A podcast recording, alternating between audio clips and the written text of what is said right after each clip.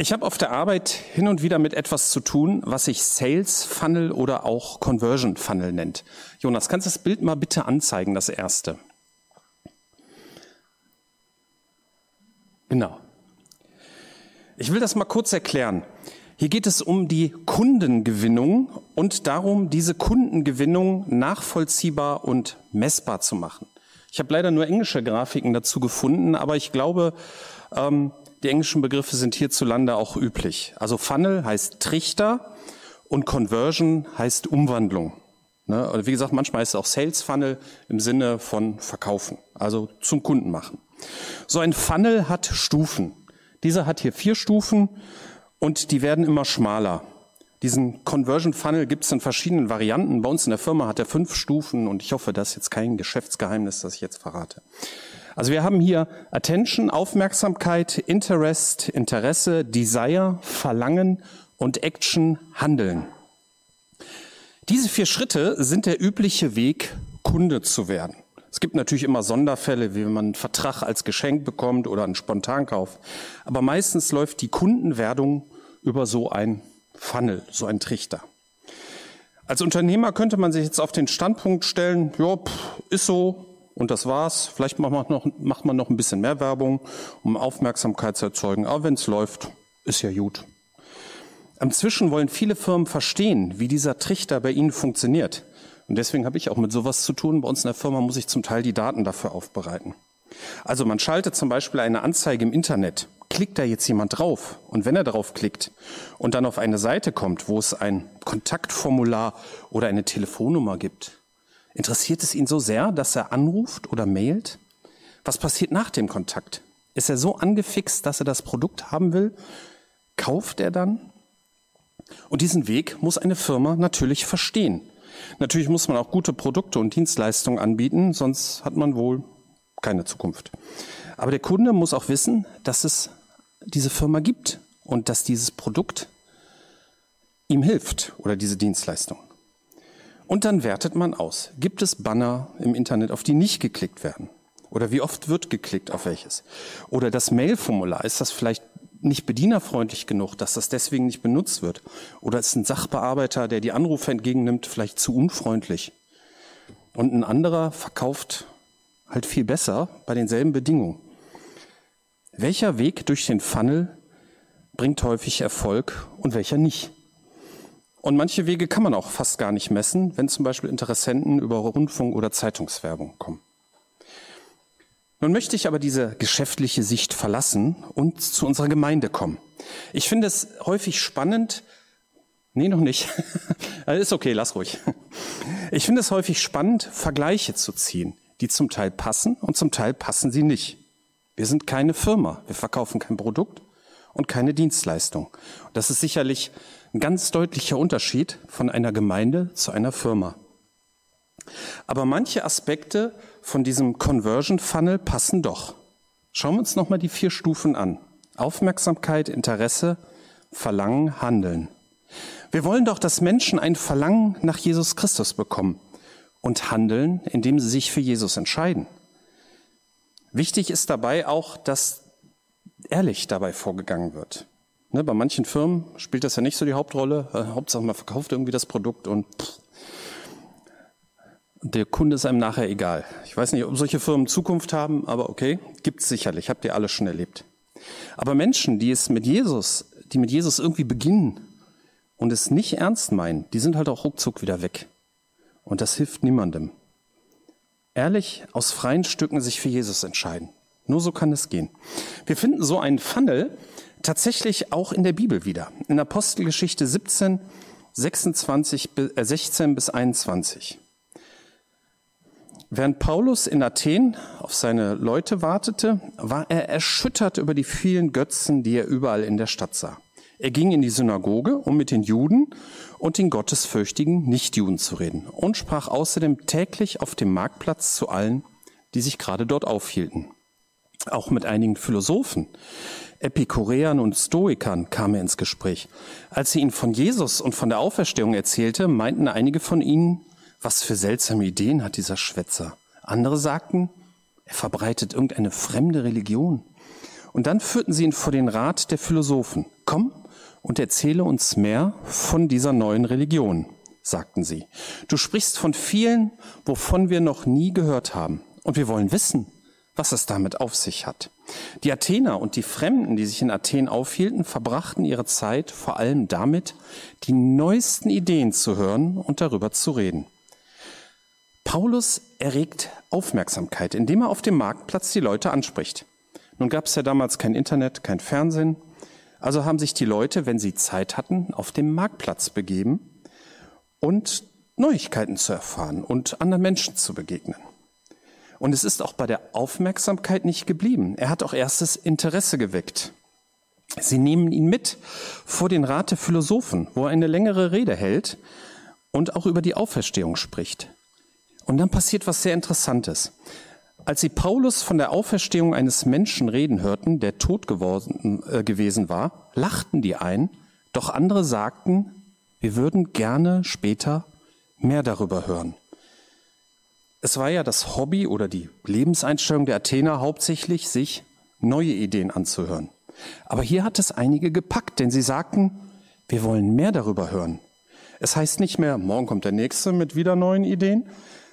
Nein, wir wollen mehr davon hören, worüber wir heute schon einiges erfahren haben.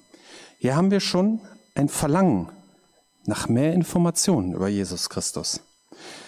Damit verließ Paulus die Versammlung, doch einige schlossen sich ihm an und fanden zum Glauben. Unter ihnen war Dionysos, ein Ratsmitglied, eine Frau mit Namen Damaris und andere mehr. Es kommen Leute zum Glauben. Sie handeln, ne? Action. Sie handeln, sie entscheiden sich für Jesus. Sehr viele wurden auf Paulus, Paulus aufmerksam. Nicht wenige wollten hören, was er sagt. Ein Teil wollten davon mehr hören und ein Teil davon hat sich für Jesus entschieden. Was können wir nun daraus für unsere Gemeinde lernen? Wie schaffen wir ein Interesse, ein Verlangen für Jesus und auch für unsere Gemeinde? Bei den Menschen in unserer Stadt können wir das überhaupt? Wie erzeugen wir positive Aufmerksamkeit? Paulus wurde sicherlich kontrovers wahrgenommen, aber viele haben ihn ernst genommen. Er kannte sich mit den Philosophen der damaligen Zeit aus und er wusste, wie die Leute ticken, mit denen er sprach. Er war sicherlich sehr authentisch und kam auch authentisch rüber. Und dieses Authentische, das ist sowieso ein wichtiger Punkt, der für jeden von uns gilt. In 2. Korinther 3, Vers 2 und 3 werden die Christen in der Gemeinde Korinth mit einem Brief verglichen, den jeder lesen und erkennen kann. Hier haben wir das Authentische. Es geht dabei natürlich nicht um Leistung, wie zum Beispiel bei den Zeugen Jehovas, die so ein gewisses Pensum zum Beispiel an Haus-zu-Haus-Besuch ableisten müssen. Sondern wenn wir mit Jesus leben, wird uns das positiv verändern und Menschen werden das erkennen. Und das schafft hoffentlich positive Aufmerksamkeit. Vielleicht kommt man darüber auch ins Gespräch. Aber auch das Evangelium an sich muss irgendwie Aufmerksamkeit erzeugen. Wie kriegen wir das hin? Früher haben wir Flyer verteilt. Wir nannten sie Traktate, aber das hört sich so nach Traktieren an. Also da gefällt mir das Wort Flyer schon irgendwie besser. Ähm, wir hatten einmal im Monat einen Bücherstand in der Stadt. Ist sowas noch zeitgemäß? Erzeugt man damit Aufmerksamkeit und dringt vielleicht sogar bis zum Interesse durch? So eine Frage muss man sich stellen. Denn die Zeiten ändern sich. Gibt es vielleicht andere Aktionen, die man in der Stadt machen kann, die sinnvoll sind und zum heutigen Marktplatz, sofern die Stadt noch ein Marktplatz ist, ich weiß gar nicht, ob überhaupt noch Leute hingehen, äh, passen. Online machen wir ja auch schon ein paar Sachen. Der Gottesdienst wird gestreamt. Und ab und zu, also ich schreibe mal ab und zu was auf Facebook von unserer Facebook-Gruppe, aber da haben wir so ein richtiges Konzept haben wir da noch nicht. Das Streaming finde ich auch sehr positiv. Aber es reicht irgendwie nicht.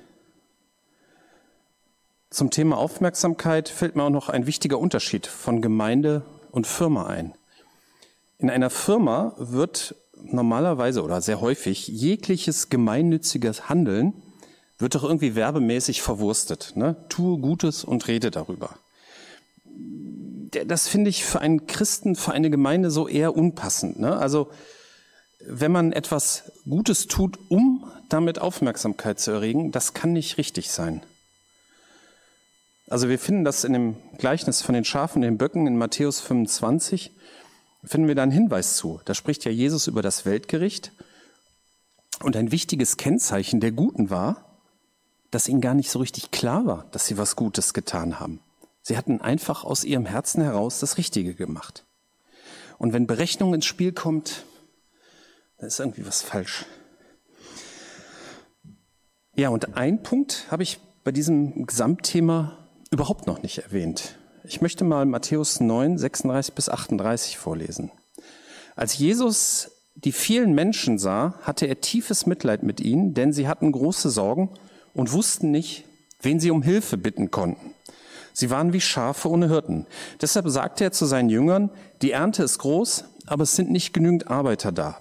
Betet zum Herrn und bittet ihn, mehr Arbeiter zu schicken, um die Ernte einzubringen. Das hört sich jetzt irgendwie weniger nach Strategie an, ne?